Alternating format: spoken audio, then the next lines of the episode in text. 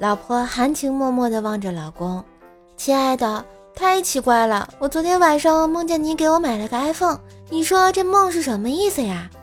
老公亲吻了她的额头：“宝宝，呃，晚上等我回去你就知道了。”晚上老公到家的时候，温馨的烛光摆上了啤酒、炸鸡、油焖大虾。老公拿出了一个纸盒给老婆，老婆激动地打开，里面是一本包装精美的《周公解梦》。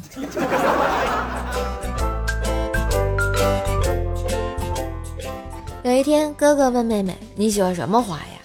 妹妹羞答答的道：“我喜欢两种花。”哥哥急切的问：“哪两种啊？我送给你。”妹妹低头小声的说：“有钱花，随便花。”哥哥傻傻的说：“你真美。”妹妹妩媚的问：“我哪儿美啊？”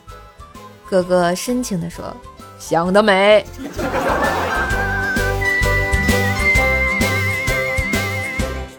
哎，宝贝，你看你妹妹考了一百分，你才考了五十分。